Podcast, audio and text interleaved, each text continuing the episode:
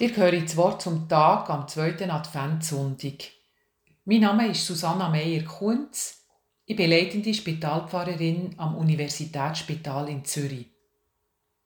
Diese Woche habe ich gute Nachrichten bekommen.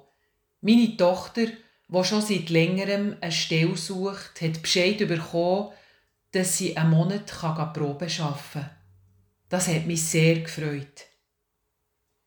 Eine junge Patientin, die ich schon länger begleite, hat mir angerufen und voller Freude erzählt, dass der Krebs sei zurückgegangen. Auch das hat mich sehr gefreut. Habt ihr vorletzt auch gute Nachrichten bekommen? Ich hoffe es fest für euch. Wir bekommen so viele schlechte Nachrichten. Krieg, Strommangellage, steigende Krankenkassenprämien, Pflegenotstand. Vor lauter schlechten Nachrichten hören wir die guten nicht mehr. In der Bibel hören wir am Anfang vom Lukasevangelium vom Engel Gabriel. Er wird von Gott zu der Maria geschickt und verkündet ihr, habe keine Angst, Maria, du hast Gnade gefunden bei Gott. Du wirst schwanger werden und einen Sohn bekommen. Du sollst ihm den Namen Jesus geben. Der wird gross sein und Sohn vom Höchsten genannt werden. Und Gott wird ihm den Thron vom David geben, und er wird ein König über das Haus Jakob in Ewigkeit, und seine Herrschaft wird kein Ende haben. Das sind doch gute Nachrichten, die Maria da gehört.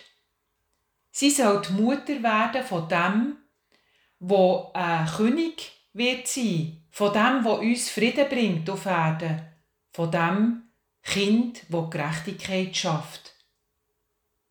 Auch heute sind wir auf die gute Nachricht angewiesen.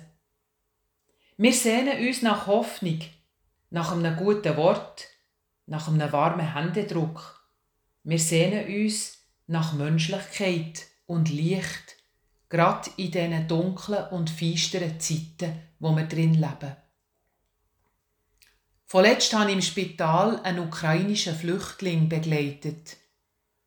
Er ist schwer krebskrank mit letzter Kraft und mit Hilfe von Freunden in den Wirren vom schlimmen Massaker aus Butscha geflüchtet. Seine Frau hat mir erzählt, dass der Freund, der ihnen hat geholfen aus dem kriegsversehrten Butscha zu flüchten, ihr vorkommen wie der Engel Gabriel, wo der Maria die frohe Botschaft von der Geburt von Jesus hat verkündet. Ich ermutige uns alle, lassen wir doch die gute Nachricht zu. Hören wir sie, die gute Nachricht. Es gibt immer wieder positive Meldungen, auch im feistesten Leben.